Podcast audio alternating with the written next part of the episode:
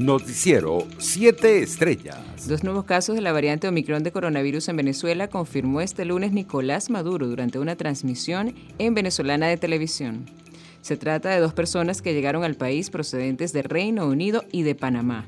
Con esta cifra ascendió a nueve el número de contagios con la nueva variante del COVID-19 en territorio nacional.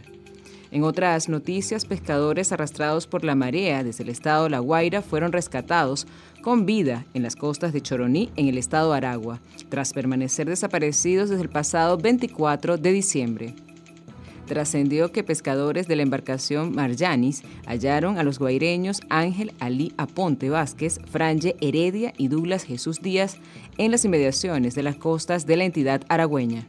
La embarcación Puromero que zarpó desde las costas de Macuto habría sufrido fallas en el motor, lo que provocó que quedara a la deriva. Entre tanto, un grupo de cuatro venezolanos fue detenido y acusado por las autoridades de tráfico ilegal de personas hacia Trinidad y Tobago, informó este lunes el fiscal general Tarek William Saab.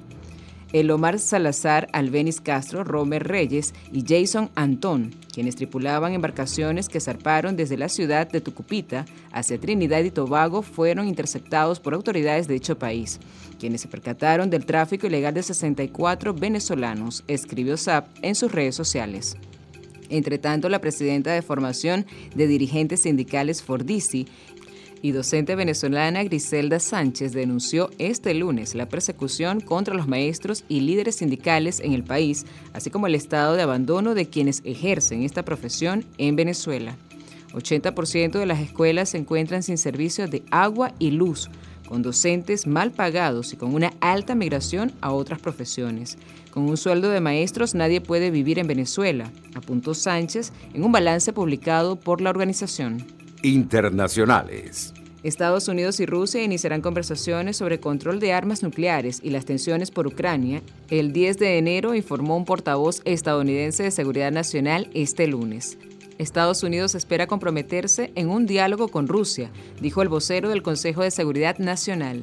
En otras noticias, el Ministerio de Salud Pública de Ecuador informó este lunes que detectaron 24 casos positivos de la variante Omicron del COVID-19 y que estudia otros 27 casos sospechosos y confirmó que el contagio de esta mutación es comunitario en el país.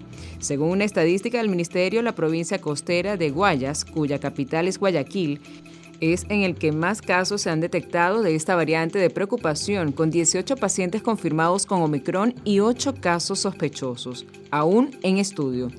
Por su parte, la Sociedad Interamericana de Prensa expresó este lunes su beneplácito por un reciente fallo de la Corte Interamericana de Derechos Humanos a favor de un periodista y los dueños de un medio en Ecuador que fueron demandados en 2011 por el gobierno del entonces presidente Rafael Correa. El fallo en cuestión, conocido el 21 de diciembre, declaró la responsabilidad internacional del Estado de Ecuador por las violaciones de diversos derechos en perjuicio del periodista Emilio Palacios y Rutia, ex editor de opinión del Universo de Guayaquil y de los propietarios de ese diario. En otras noticias, la Corte Suprema de Brasil informó este lunes que decidió adquirir un lote de armas no letales con el fin de prevenir acciones violentas y amenazas que han recibido algunos de sus miembros desde grupos afines al gobierno.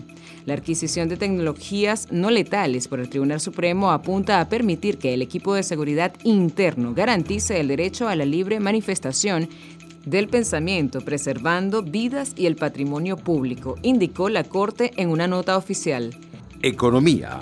La cesta navideña en el mes de noviembre en el país se ubicó en 374.16 dólares, lo que equivale a 12 dólares diarios aproximadamente, según el Centro de Documentación y Análisis de la Federación Venezolana de Maestros. Por su parte, la canasta básica se ubicó en 585.26 dólares en el mes pasado, tal y como le explicó el director del Sendas, Oscar Mesa, en una entrevista con una estación radial local. En cuestión arriba, a pesar de que hay algunos sectores que han podido comprar pernil, sobre todo aquellos que perciben ingresos en dólares, añadió Mesa. Deportes. El atacante del PSG y la selección francesa Kylian Mbappé fue condecorado este lunes en la ciudad de Dubái con el premio Glow Soccers como mejor futbolista de 2021. La selección italiana, Robert Lewandowski, Cristiano Ronaldo, Ronaldinho, entre otros, también fueron galardonados en esta premiación organizada por la Asociación de Clubes Europeos y la Asociación Europea de Agentes de Futbolistas. Noticiero 7 Estrellas.